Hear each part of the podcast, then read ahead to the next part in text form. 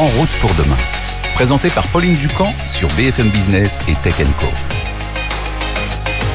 Alors je suis ravie hein, de vous retrouver ici derrière nous. Euh, pour ceux qui nous regardent hein, sur BFM Business et sur Tech Co, il y a des dizaines d'avions, des aéronefs, des drones, même des fusées, puisque ce salon c'est aussi celui de l'espace. Bonjour Essia Lacroix. Bonjour Pauline. Alors au Bourget, une société monégasque hein, expose notamment un véhicule qui pourrait devenir celui des astronautes qui vont euh, effectuer les prochaines missions lunaires. Et oui, euh, Pauline, j'ai visité le stand du groupe monégasque Venturi et là-bas j'ai pu découvrir le Rover Flex. Flex, ça vient de Flexible Logistic and Exploration. En français, logistique et exploration flexible. En fait, il s'agit tout simplement d'une petite voiture de 3 mètres de large et de 6 mètres de long. Cet engin, il est né d'une collaboration entre Venturi à Monaco, Venturi Lab à Fribourg en Suisse et Astrolab qui est une société américaine basée, basée à Los Angeles. Bon, bah alors, petite voiture, petite voiture, et ça, on n'est pas quand même dans la smart euh, pour rouler euh, sur euh, les collines lunaires. Concrètement, ça va, elle va fonctionner comment cette voiture? Alors, eh bien, Pauline, ce véhicule robotisé et semi-autonome sera déployé d'ici trois ans, plus exactement en 2026 sur le pôle sud de la Lune pour aider à des missions scientifiques et commerciales. Parce qu'en fait, il peut quand même transporter sur la Lune une charge, sur la Lune, pardon, une charge utile d'une tonne 5. Une tonne 5 qui qui peut être réparti en plusieurs charges de 25 kg chacune. Et pour sa première mission, le rover devrait arriver seul sur la Lune. Mais il sera autonome, personne ne va pouvoir le conduire. Alors, c'est ça, c'est ça l'histoire, c'est qu'il peut être autonome et robotisé. Je vous explique tout à l'heure, mais euh, c'est l'entreprise américaine SpaceX euh, qui, est, euh, qui, a créé, qui a été créée par Elon celui... Musk, bien sûr. Voilà, exactement. qui va transporter cette voiture sur la Lune grâce à son super euh, lanceur, le Starship, que alors, vous je connaissez bien, Pauline. Aussi également. Mais alors, je me doute que finalement, euh, faire une voiture euh, pour la Terre et faire une voiture pour la Lune, c'est complètement différent. Quel matériau on utilise pour que ça puisse, pour qu'on puisse rouler dans un, sur une planète où il n'y a pas d'atmosphère, enfin un élément où il n'y a pas d'atmosphère? Alors, des matériaux très très résistants, Pauline. Les équipes qui ont travaillé sur ce projet, elles sont composées de, de physiciens, de chimistes, d'ingénieurs. Alors, il y en a plusieurs qui, qui sont des anciens de la NASA et de SpaceX. Et ils ont dû créer une machine capable de survivre euh, dans des conditions extrêmes, euh, comme de soutenir des, des températures comprises entre moins 90 et moins 230 degrés, de résister aux radiations et ou encore de fonctionner dans une obscurité totale. Elle peut rester euh, une centaine d'heures en obscurité totale. L'idée aussi, c'est que la machine qui peut rouler jusqu'à 20 km heure puisse fonctionner en étant, voilà Pauline, je vous le dis, télécommandée à distance depuis la Terre, mais aussi elle est capable d'accueillir euh, des astronautes à son bord ou être totalement autonome. Euh, Lab, il a aussi développé un nouveau type de roue.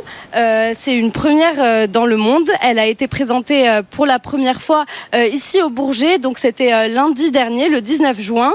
cette nouvelle roue que vous voyez sur nos images pour ceux qui nous regardent à la télévision, elle est capable de quasi totalement se déformer pour absorber les irrégularités du sol lunaire. Oui, parce que sur un salon aéronautique, on parle aussi de roues. Et alors cette roue, on va la retrouver pour la première expédition lunaire en 2026 Oui, elle sera du voyage. C'est ce que nous a dit Venturi. Et cette première mission lunaire en 2026 avec SpaceX doit permettre aussi aux ingénieurs et aux scientifiques euh, de Venturi d'améliorer le rover Flex. Maintenant, l'objectif pour Venturi est bien évidemment, Pauline, de remporter l'appel d'offres euh, de la NASA pour son programme euh, Artemis Première réponse normalement en novembre 2023. Ouais, mais on prendra leurs nouvelles à ce moment-là. Essia, merci beaucoup. On redescend à des altitudes un peu plus proches de nous. La décarbonation de l'aviation, eh bien, elle passera par des nouveaux moteurs, par de nouveaux types de carburants. On en parlera tout à l'heure avec notre invité. Mais cela passera aussi par de nouvelles ailes. Bonjour Pascal Samama. Bonjour Pauline. Alors sur ce salon, Airbus dévoile une toute nouvelle aile, mais alors qui est inspirée pas du tout des avions, mais de ceux qui volent depuis euh, des euh, centaines d'années, les oiseaux. Bah exactement, mais c'est un petit peu un retour aux sources. Il hein. faut se rappeler quand même que les premiers avions, à la fin du 19e siècle, avaient des ailes qui s'inspiraient réellement des oiseaux, hein, avec euh, des formes vraiment qui rappelaient les formes des oiseaux. Ça n'a pas été très concluant. Vite, on a changé cette forme d'aile pour pouvoir transporter des avions de plus en plus lourds, les, les faire voler de plus en plus haut et à des vitesses de plus en plus rapides.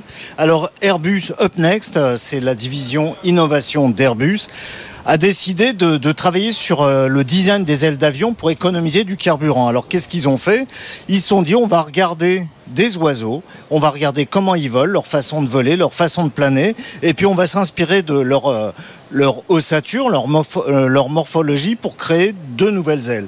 Alors pour économiser du carburant, ils ont observé les albatros. C'est poétique en plus, euh, cette aile. Oui, ça rappelle des poésies d'enfance. L'albatros. Tout à fait. Donc ils ont regardé l'albatros et l'albatros il a une particularité pour éviter de fatiguer ses ailes pendant qu'il vole, il relâche ses épaules et là, il fait beaucoup moins d'efforts pour voler euh, à des altitudes et conserver sa vitesse. Alors qu'est-ce que les ingénieurs ont fait? Ils ont créé une pointe rétractable pour réduire la consommation et apparemment ça marche. Ils sont vraiment inspirés de, de l'ossature de l'albatros. Bon alors il n'y a pas que les oiseaux qui volent. Hein. Sur ce salon, il y a aussi nos feuilles avec le vent. Euh, on a parlé d'albatros. Il y a d'autres oiseaux qui ont pu inspirer euh, les, les, les, les, sociétés aéronautiques? Bah, Évidemment, quand on parle d'oiseaux euh, qui volent et quand, quand on veut faire des choses en grand, on pense à qui? À l'aigle. Et donc, ils, ils sont inspirés de l'aigle, là, cette fois, pour stabiliser le vol pendant les turbulences. Ils ont conçu des ailes 30% plus grandes que celles des, appareils ils ont intégré des gouvernes qui s'inspirent des plumes, des plumes de, des, des ailes de l'aigle.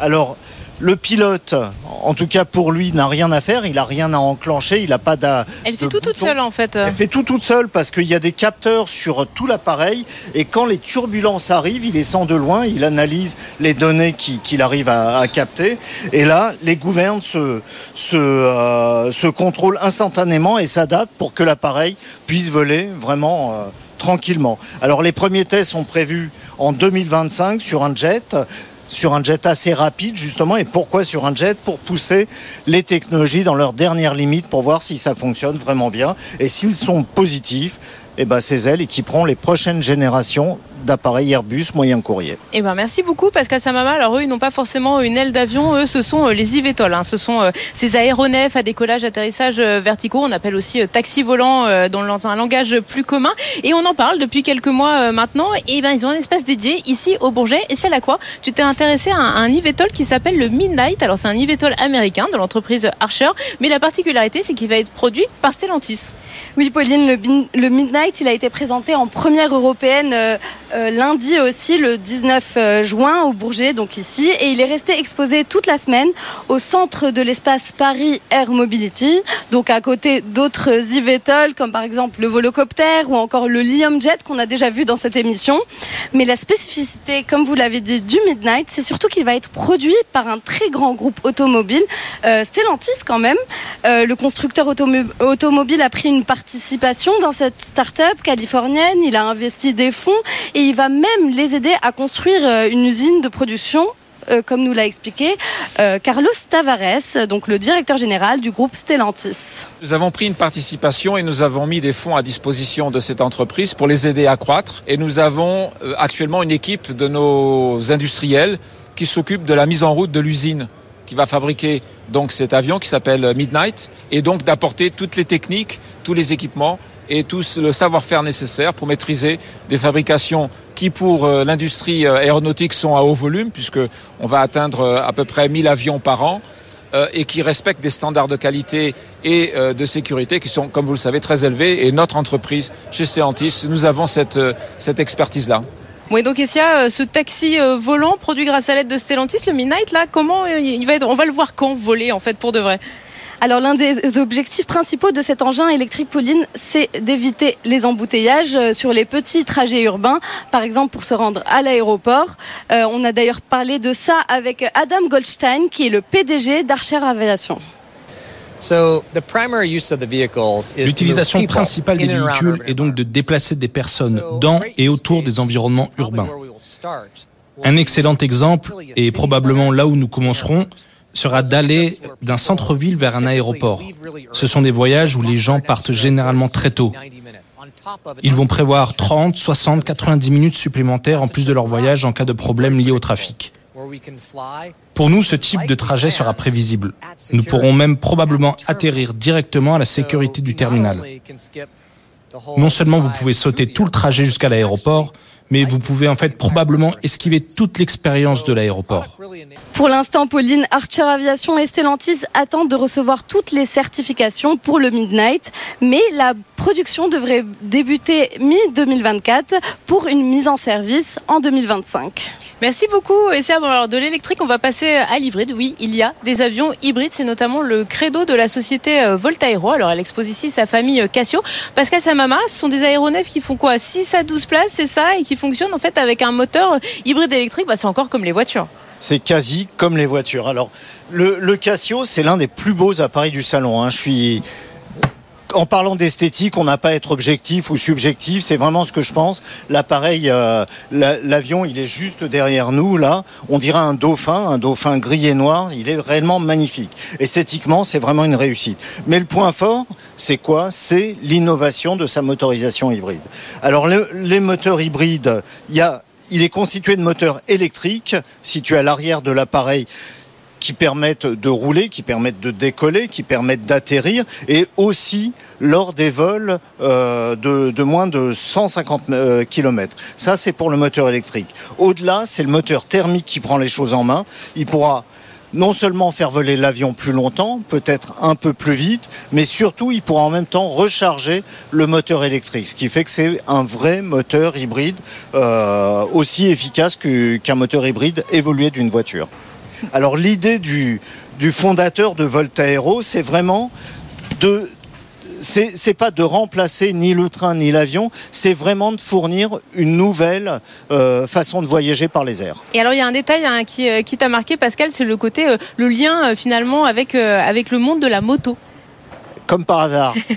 Ça me surprend. Bah, parce que son moteur thermique, c'est quoi? C'est le moteur d'une Kawasaki Ninja. C'est le 6 cylindres de la, moto surpuissante de, Kawasaki. alors pourquoi le choix de, de, ce moteur de Kawasaki? Parce que Kawasaki Motor est l'un des financiers de Voltaero Voltaero n'a pas trouvé de financier français, ou pas assez, en tout cas il est soutenu par sa région, mais il n'a pas trouvé de financier suffisamment puissant.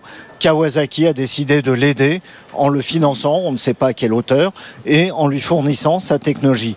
Et le petit scoop qu'on a, c'est qu'on sait que Kawasaki, à partir de 2030-2035, veut passer à, à l'hydrogène, et bientôt, on ne sait pas quand, mais bientôt, il y aura une, une, version du Casio en moteur hydrogène. Hybride, peut-être, mais en tout cas hydrogène. Merci beaucoup, Pascal Sama. Merci, quoi Vous restez avec moi. On va continuer euh, d'explorer euh, ce monde de l'aviation de demain et de la décarbonation. Et on va parler notamment de carburant de synthèse. BFM Business et Tech Co présente En route pour demain. L'invité. Du carburant d'aviation durable, hein, le SAF dans son acronyme anglais, c'est l'une des grosses tendances de ce salon, on en parle partout, ça doit permettre de remplacer le kérosène. Pourquoi? Pour réduire les émissions de CO2. Alors c'est une solution qui est portée par le secteur, qui est soutenue aussi par le gouvernement dans son plan Avion Vert. Bonjour Nicolas Geland. Bonjour. Merci beaucoup d'être avec nous aujourd'hui. Vous êtes expert émérite carburant durable chez Safran. Euh, juste pour planter le décor, pour qu'on, parce qu'on n'est pas tous des experts euh, en aéronautique, qu'est-ce qu'un carburant durable? Le principe d'un carburant durable, ça va être un carburant qui va respecter euh, l'environnement et notamment limiter le réchauffement climatique. Et comme, comment on va faire ça? Tout simplement, au lieu de prendre des carbones qui est dans le sol, donc sous forme fossile, et de l'accumuler dans l'atmosphère sous forme de CO2 par la combustion, eh bien on va prendre ce carbone dans l'atmosphère, on va en faire un carburant et lorsqu'il va être émis, finalement, on va avoir un cercle qui peut être euh, potentiellement totalement vertueux, donc euh, qui permettra une réduction globale des émissions de gaz à effet de serre. La question, c'est comment est-ce qu'on va le capter ce, dans l'atmosphère? Absolument. Bah ça, il y a une façon très simple de le faire, c'est les plantes. Les plantes, ça marche très bien. La photosynthèse, c'est le principe. En fait, elles vont capter ce CO2 et faire de la biomasse. Et donc, nous, on va transformer cette biomasse pour en faire un carburant. La deuxième possibilité, c'est de le faire de façon physique avec des procédés industriels pour capter ce CO2 et ensuite faire un carburant de synthèse en le combinant à de l'hydrogène pour donc ensuite en faire un carburant qui fonctionne dans les aéronefs. Ce carburant de synthèse, ça rappelle finalement euh, ce que certains constructeurs automobiles essaient de développer, que ce soit pour la course ou pour euh, les voitures de sport, un carburant finalement totalement, totalement synthétique. C'est exactement le même principe. D'ailleurs, ce sont les mêmes procédés. En général, les procédés qui sont capables de faire des carburants pour le transport terrestre sont aussi capables de faire des carburants pour le transport aérien. Ceci étant dit, la qualité des carburants, les propriétés des carburants ne sont quand même pas exactement les mêmes, tout simplement parce que, bien entendu, les propriétés qu'on demande à un carburant terrestre qui reste au niveau du sol et où le problématique de poids n'est pas la même, vont forcément être différents d'un aéronef où on va rencontrer des températures extrêmement basses, par exemple, et un besoin de contenu énergétique très important. 29 euh, octobre 2021, il y avait le premier vol euh, d'un A319 Neo hein, qui fonctionnait 100% euh, avec ce, type de nouveau carburant, ce carburant fourni par Total Energy. on en est où maintenant? Ça fait un an et demi. Quelles sont les avancées depuis ce premier vol? Alors, ce, premier vol, en fait, qui avait été fait dans le cadre d'un projet qu'on appelle le projet Volcan, financé par la Direction générale de l'aviation civile au niveau français, euh, a pour but, en fait, de tester en vol différents types de carburants pour notamment valider euh, l'impact sur les, ce qu'on appelle les effets hors CO2, c'est-à-dire typiquement les traînées de condensation. Parce qu'en effet, ces carburants ont un intérêt en matière de CO2, mais également un intérêt en termes de réduction de ces émissions polluantes. Et donc, on continue le projet. on a fait toute une série d'essais en vol avec Airbus et euh, le DLR. Donc, on fait voler des, avions avec un avion suiveur derrière pour mesurer ses émissions, avec différents types de carburants, dans le but de valider ceci. Donc valider les émissions polluantes, mais valider aussi l'impact sur l'aéronef. Parce que ces carburants, ils sont très intéressants, mais ils n'ont pas exactement la même composition que les carburants classiques. Ils n'ont pas, c'est pas exactement la même recette. Et donc il faut absolument valider la totale compatibilité de tous les systèmes aéronefs, du réservoir jusqu'au moteur et jusqu'aux émissions polluantes avec ces carburants. C'est ce que nous menons notamment dans le projet Volcan. Alors moi j'ai une toute petite question à vous poser, peut-être euh, deux petites questions. La première c'est Safran c'est un motoriste. Est-ce que vous avez dû modifier de façon importante les moteurs pour accepter ce carburant? Et deuxième chose, est-ce que ce carburant joue dans les performances des avions? Est-ce qu'il les réduit? Alors pour l'instant, en fait, on essaie bien entendu d'avoir un carburant qui soit le plus proche possible des carburants actuels. Donc jusqu'ici, on les mélangeait à 50% et le fait de le mélanger dans du carburant euh, classique faisait qu'en fait on a un carburant qui était totalement compatible avec les technologies existantes. Donc c'est-à-dire sans aucune modification. Là on est en train d'essayer de passer l'étape supplémentaire qui va être de fonctionner à 100% et là il va sans doute y avoir des choses à changer. Soit on choisit le carburant, c'est-à-dire qu'on le formule pour être compatible, c'est la première étape. L'autre étape c'est de dire on va les prendre purs et on va regarder ce que ça donne. Et là il y a un certain nombre de choses à valider. C'est pas c'est pas des un développement euh, fondamental. On n'a pas un changement fondamental du moteur. On a des pièces à valider au niveau du pompage, au niveau de, certains joints qui sont pas forcément adaptés, au niveau du circuit carburant. Néanmoins, l'ensemble du système propulsif va rester quasiment identique à quelques changements près. Et pour les performances Alors pour les performances, en fait, en termes de fonctionnement, c'est totalement transparent. Par contre, on voit quand même des bénéfices. Ce sont des carburants qui, par exemple, ne, ne contiennent que très peu d'impuretés du type soufre, etc. Donc on verrait plutôt un intérêt en termes de maintenance. Par exemple, on va faire moins de dépôts dans le moteur, on va faire moins de corrosion des parties chaudes. Et là, c'est le deuxième effet qui se coule finalement de, ces carburants qui nous permettront également de, fonctionner plus longtemps et en maintenant des performances euh, optimales.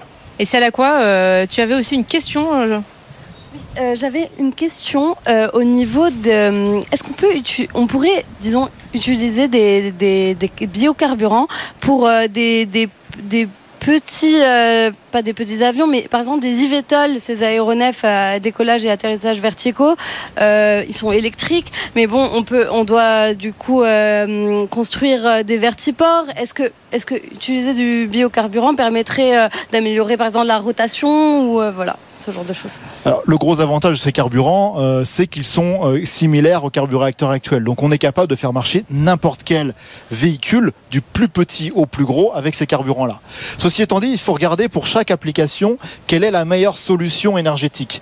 Et au final, en fait, il faut regarder, on va dire, par rapport à un électron donné ou une quantité d'électricité donnée, quelle est la meilleure façon sur l'ensemble de la chaîne d'utiliser ça? Pour des petits véhicules de ce type-là, l'électricité, avec un stockage en batterie et un moteur électrique, c'est clairement ce qui est le plus efficace. Par contre, bien entendu, à arriver à une certaine taille euh, de véhicule, on va avoir une problématique de poids, on va devoir embarquer beaucoup trop de batterie, et à ce moment-là, on va être obligé de basculer sur la solution des carburants. Mais pour des tout petits véhicules, honnêtement, il vaut mieux rester sur l'aéronef électrique. Nicolas Jolan, vous parlez euh, d'efficience. Euh, on, a certains experts qui nous disent finalement il y a du bon SAF et du mauvais SAF. Alors du coup, comment, comment on arrive justement à évaluer que ce SAF, que ce carburant de synthèse soit vraiment euh, ne cause pas d'autres soucis pour la planète au-delà des émissions qu'il ne fera peut-être pas? Exactement. C'est pour ça que depuis le début, d'ailleurs, on parle de SAF, Sustainable Aviation Fuel. On parle pas de, de biocarburant, par exemple, parce qu'en fait, ce qui nous importe, nous, c'est que le carburant il soit durable. C'est-à-dire qu'il soit fait à partir d'une ressource ou d'une autre, c'est pas forcément important. Le principal, c'est qu'on montre qu'il soit durable d'un bout à l'autre. Je vais prendre un exemple. Vous faites un hydrotraitement d'huile végétale. Si vous le faites à partir d'huile usagée, vous avez quelque chose qui n'est pas en concurrence avec l'alimentaire et qui permet des gains sur l'ensemble des cycles de vie qui peut être supérieur à 90%.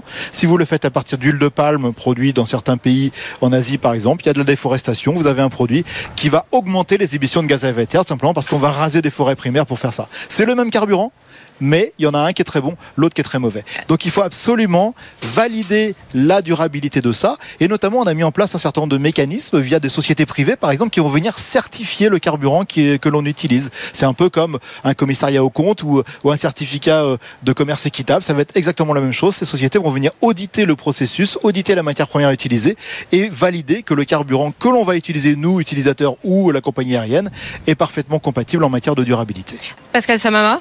Bah, qui dit carburant dit euh, faut faire le plein quelque part. Est-ce que vous avez l'intention de, de, devenir le prochain Total quelque part? J'exagère à peine, mais est-ce que et comment vous allez convaincre justement les aéroports d'utiliser ce carburant, de faire des réservoirs pour pouvoir faire le plein de ces nouveaux avions? Alors déjà Total, euh, Safran n'a absolument aucune vocation à concurrencer Total ou un autre pétrolier. Nous nous sommes, nous sommes des fournisseurs de technologie. Donc notre rôle finalement, il est de faciliter les choses, il est d'amener les technologies qui permettront d'user ces carburants, d'utiliser ces carburants, et ils sont également, c'est également de faire le lien entre les différents acteurs. C'est un peu pour ça que ça a un peu surpris les gens lorsque Safran il y a deux ans a investi dans une société allemande qui s'appelle Ineratec qui produit ces types de carburants. L'idée n'était absolument pas de devenir producteur et vendeur de carburant. L'idée était uniquement de, de comprendre de l'intérieur comment ça fonctionne, de d'avoir cette cette notion de l'industrie, de savoir quelles étaient leurs limites et comment nous, euh, en tant qu'industriels de l'aéronautique, nous pouvions les aider à arriver, arriver sur le marché. Tout ça, ça c'est le rôle et c'est d'ailleurs le rôle que Safran joue notamment dans, dans l'alliance des carburants durables qui a été lancée par la Commission européenne où la Commission européenne a demandé à Safran de prendre le lead euh, de, de, de, cette euh, du pilier aviation de, de cette alliance pour justement essayer de fédérer l'ensemble de ces acteurs. Alors maintenant, le gros avantage quand même de ces carburants durables par rapport à des technologies comme l'hydrogène, par exemple, c'est qu'on va pas avoir à convaincre les, les compagnies aériennes et les, et, et, les aéroports de mettre ça, simplement parce qu'on va partir sur des technologies qui vont être extrêmement proches des carburants actuels. Donc ça va se faire petit à petit en mélangeant, sans aucun changement à la fois de, de, de la logistique au niveau aéroportuaire, des procédures, de l'avitaillement, etc. Ça va être totalement transparent. C'est pas une rupture. Alors c'est une évolution, pas une rupture ce n'est pas une rupture vue de l'extérieur. Vue de, de l'intérieur, ça fait 20 ans qu'on travaille dessus. Et justement, on a tout fait pour que ce soit pas une rupture vue de l'extérieur. C'est une révolution silencieuse, en fait. Merci beaucoup, Nicolas Geland, de nous avoir euh, expliqué euh, ce qu'était le SAF, hein, qui est l'une des grosses tendances euh, qu'on a entendues toute la semaine sur ce salon. Alors, on reste au Bourget, mais c'est la petite surprise hein, de ce salon. Et surtout, c'est le joli coup de com' du moment, puisque nous allons parler automobile. Alors, on parlait de Stellantis tout à l'heure avec Essia, qui s'intéresse au taxi volant. Mais il y a aussi Renault qui est présent sur le salon. Le constructeur a dévoilé son tout nouveau SUV coupé. Son nom, le Rafale, un nom que Renault possède. C'est un reportage de Julien Bonnet. BFM Business et Tech Co présente En route pour demain, l'essai. Renault complète sa gamme de SUV après le SUV compact l'Austral sorti l'an dernier et le nouvel espace cette année. On découvre aujourd'hui un tout nouveau modèle au nom porteur de nombreux symboles, le Rafale un SUV coupé de 4,71 m. Donc on a la même longueur et le même empattement que le nouvel espace, mais avec cette posture bien plus dynamique et avec une face avant, des ailes ou encore l'arrière avec un design spécifique. Assez original, la calandre joue sur le dessin du losange avec un éclairage LED et une signature lumineuse qui se distingue des autres SUV Renault. À l'arrière, le toit plongeant débouche sur des feux très effilés et la signature du modèle dans son écriture stylisée qui rappelle celle de l'avion de chasse de Dassault. À l'intérieur, Renault met en avant le positionnement haut de gamme de son modèle qui reprend l'habitacle réussi de l'Austral et de l'espace avec le combiné d'écran dont un tactile de 12 pouces mais en y ajoutant des petites touches de matériaux nobles comme un élément de la planche de bord en ardoise véritable. Les sièges spécifiques de ce modèle, en finition Esprit Alpine, la seule annoncée pour le moment, font apparaître le logo de la marque de Dieppe dans un textile lumineux qui s'active lors de la cinématique d'accueil. Mais le plus bluffant, cela reste le toit panoramique qui peut devenir opaque en appuyant sur un bouton, avec la possibilité de faire bouger ce pare-soleil virtuel sur différentes zones. Une petite prouesse technologique conçue avec Saint-Gobain. Côté moteur, un seul annoncé au lancement, la motorisation hybride non rechargeable de 200 chevaux de l'Austral et le seul moteur également proposé sur espace. On attend également une nouvelle motorisation e-tech de 300 chevaux avec un deuxième moteur sur l'essieu arrière pour un futur Rafale 4x4. Seul inconnu encore, le prix. Il devrait être logiquement un peu plus élevé que l'espace dont les tarifs démarrent actuellement à 44 500 euros. Un modèle très attendu qui sera lancé euh, début 2024 et qui sera produit comme ses cousins l'Austral et l'Espace à l'usine Palencia, donc au nord de Madrid, en Espagne. Pour la version euh, hybride rechargeable et à transmission intégrale de 300 chevaux, il faudra plutôt attendre la deuxième moitié de 2024. Voilà, en route pour demain, c'est déjà fini euh, cette édition spéciale pour la 54e édition du Salon aéronautique du Bourget. Merci beaucoup et c'est à la quoi Merci Pascal Samama d'avoir été euh, avec nous. Euh, merci à vous de nous suivre, hein, toujours plus nombreux le week-end sur BFM Business et en multidiffusion sur Tech À la semaine prochaine. En route pour demain, la mobilité sous toutes ses formes sur BFM Business et Tech